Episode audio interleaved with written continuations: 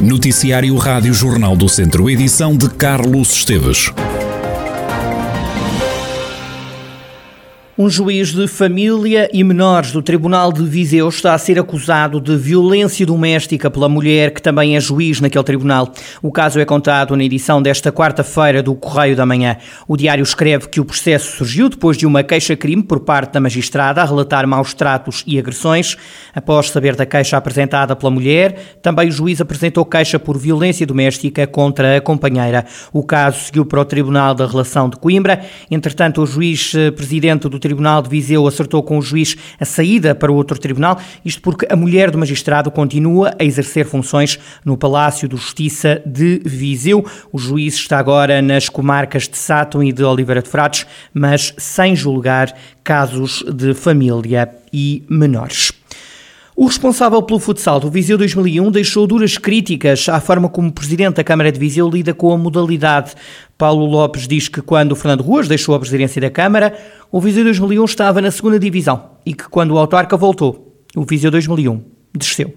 Doutor Ruas é convidado para vir para assistir a um jogo do Sporting, para assistir a um jogo do Benfica, não aparece, portanto não se interessa minimamente por aquilo que é a realidade do, do, do futsal. E naturalmente nós fizemos alertas em relação ao que estava a passar, nós fomos o clube com o orçamento mais baixo da liga, ou, mais baixo ou o segundo mais baixo, e nunca tivemos um apoio condizente do, do, executivo para, para poder ficar na primeira divisão, nunca. Fizemos este alerta há meses, Portanto, eh, Viseu, em termos políticos, tem aquilo que merece. Tem um clube de segunda divisão, porque de facto, com o Dr. Ruas, o Viseu, quando o Dr. Ruas saiu, estava na segunda divisão e quando o Dr. Ruas regressou, o Viseu foi para a segunda divisão. Portanto, desportivamente, em termos políticos, parece-me que é isso que, que o Executivo quer e é isso que Viseu merece neste momento. Paulo Lopes diz que Viseu, em termos desportivos, vive um marasmo com toda a naturalidade. Eu pergunto, mas que cidade é esta? O que é que nós temos em termos desportivos em Viseu? Isto é um marasmo total. Viseu 2001 deu um pontapé no marasmo, foi o único clube que em quatro anos projetou a cidade do ponto de vista desportiva, com transmissões televisivas com shares de centenas de milhares de pessoas e, portanto, é isto que Viseu merece. E sente que a nível autárquico não se está a valorizar essa, essa tal divulgação, é isso? Claro que não. Isto tem a ver com prioridades. As pessoas ou querem ou não querem. Naturalmente que a sociedade civil tem outras prioridades, mas o desporto tem que ser enquadrado como cada executivo quer enquadrar. Agora, os outros querem, Viseu fica para trás. Viseu, politicamente, em termos de desporto, tem aquilo que merece. O presidente da Câmara Municipal de Viseu continua ausente, continua amorfo e caímos. Viseu caiu e o desporto continua nesta situação de, marasmo os vizienses continuam sem treinador depois da saída de Paulo Fernandes. O responsável pelo futsal do Viseu 2001 garante que foi pedida uma reunião com a autarquia e que continua à espera de uma resposta por parte da Câmara de Viseu sobre que apoios vão ser dados ao clube.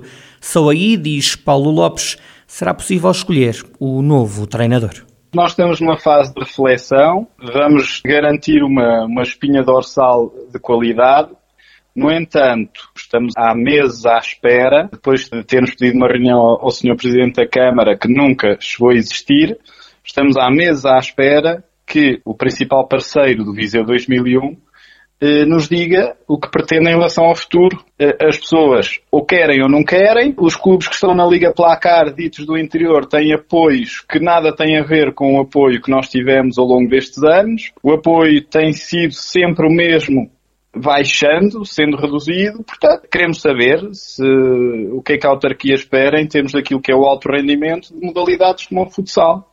Se é para a terceira, se é para o distrital, se é para a segunda, se é para a primeira. Este executivo não nos responde. Paulo Lopes, responsável pelo futsal do Viseu 2001 e as críticas à atuação da Câmara de Viseu na área do desporto. O clube procura treinador e espera respostas da autarquia sobre os apoios que vão ser dados ao Viseu 2001. A Rádio Jornal do Centro procurou naturalmente uma reação por parte do presidente da Câmara de Viseu. Fonte da autarquia assegurou que Fernando Ruas vai responder a estas acusações na reunião do executivo que vai decorrer esta quinta-feira.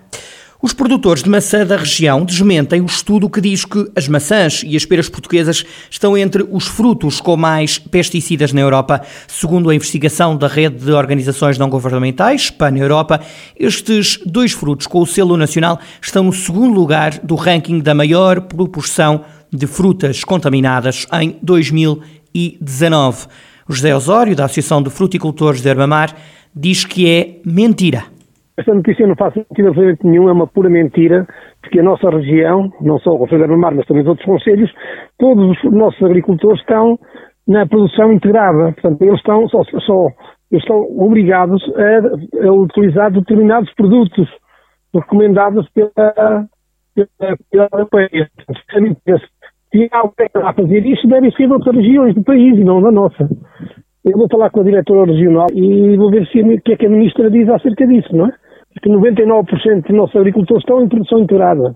Têm técnicos que, que os apoiam no campo e que lhes dizem, que lhes recomendam os produtos que devem utilizar. Portanto, que a Ministra e a CAP se, eu também vou ligar para a CAP para ver o que é que eles dizem acerca disso. Também José Silva, o presidente da Cooperativa Agrícola do Távora, sediada em Moimenta da Beira, não esconde a revolta. Eu acho este estudo ainda não me debrucei sobre ele, ainda pautar, tenho que tomar agora uma medida, eu e os meus colegas, analisar isso, pedir uma opinião técnica e falar com a Direção Regional de Agricultura, mas antes falar com o gabinete que tutela a segurança alimentar em Portugal.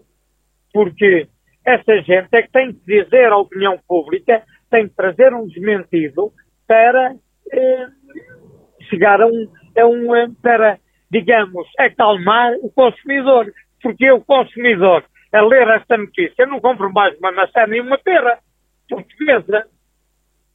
Porquê? Porque nós temos, nossos produtores, debaixo de uma coisa chamada produção inteira. Temos, só vendemos produtos que são recomendados pela produção integrada. Temos testes contínuos sobre a fruta. Os nossos clientes fazem análises sucessivas à fruta. Epá, e aquilo que temos passado vai de encontro a esta notícia. Produtores de maçã do distrito indignados com o estudo que diz que as maçãs e as peras portuguesas estão entre os frutos com mais pesticidas na Europa. Decorrem amanhã, quinta-feira, no Auditório Municipal de Nelas, as primeiras jornadas da Universidade Sénior de Nelas Viver a 100% na terceira idade.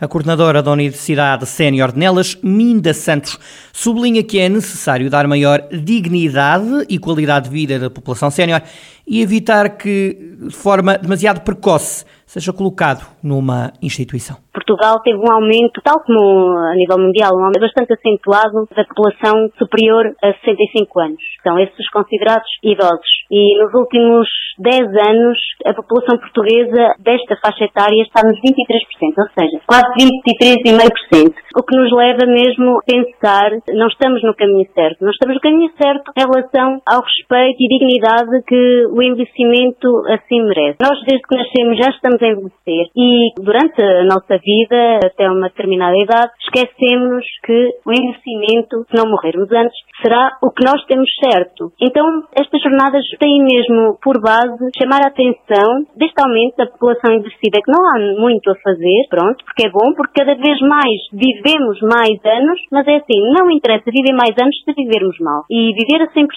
e aqui os próprios séniores têm essa responsabilidade de querer viver a 100%, porque temos cada vez mais instituições eh, e estas jornadas vêm mesmo alertar para quanto mais tarde se institucionalizar um idoso, tanto melhor, porque ele é mais feliz fora de qualquer instituição. Minda Santos acredita que é necessário cada vez mais prolongar a qualidade de vida dos mais idosos fora das instituições, ou seja, estarem nas próprias casas e junto das famílias é de atrasar ao máximo, ou até, ou até mesmo anular, a institucionalização dos séniores. Os séniores precisam de viver até ao término da sua vida no seu ambiente natural. Como, como diz um, um professor, o contrário de envelhecer é morrer. E nós, se não queremos nem morrer nem envelhecer, não sei o que é que queremos. Então, vamos envelhecer bem. Sendo que vivamos 60, 60, 80, mas bem. Já as primeiras jornadas surgem como uma estratégia de trabalhar e debater e partilhar conhecimentos no sentido de todos podermos olhar para o nosso próprio futuro. Teremos uma mesa uh, um pouco mais ampla a nível de saúde mental, do afeto e sexualidade na terceira idade. Muitas vezes parece um não assunto já nesta idade e não é verdade. Afeto e sexualidade existem sempre. E depois saúde e felicidade, com o que vamos encerrar uh, estas jornadas, onde este Dr. José António Pereira Silva, que é reumatologista no, no Hospital da Universidade de Coimbra, vai fazer uh, esta relação da felicidade com a saúde. Se a pessoa não é feliz, com certeza que a saúde vai estar uh, minimizada e penso que nós aqui na Universidade Sénior, no nosso projeto, nós vemos perfeitamente isso.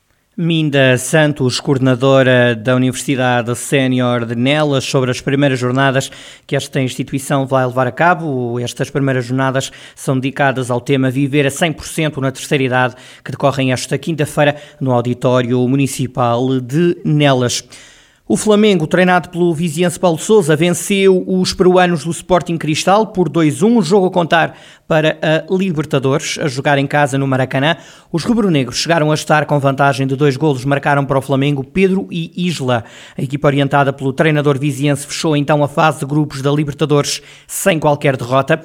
Em seis jogos, o Fla venceu 5 e empatou 1, um, somou assim 16 pontos e conseguiu ainda superar a melhor marca que tinha feito até agora na Libertadores. Os cariocas marcaram 15 golos e sofreram 6 em 2007, o ano do melhor registro até este momento, o Flamengo marcou 10 golos e sofreu 4. A diferença de golos foi, portanto, superada e esta é a melhor fase de grupos alguma vez feita pelo Clube do Rio de Janeiro na Libertadores. Apesar do bom registro, a imprensa brasileira continua a noticiar a má relação entre Paulo Sousa e os adeptos do Clube Carioca. A nível interno, o Flamengo não está nos primeiros classificados no Brasileirão. No próximo fim de semana vai jogar o clássico dos clássicos do Rio de Janeiro.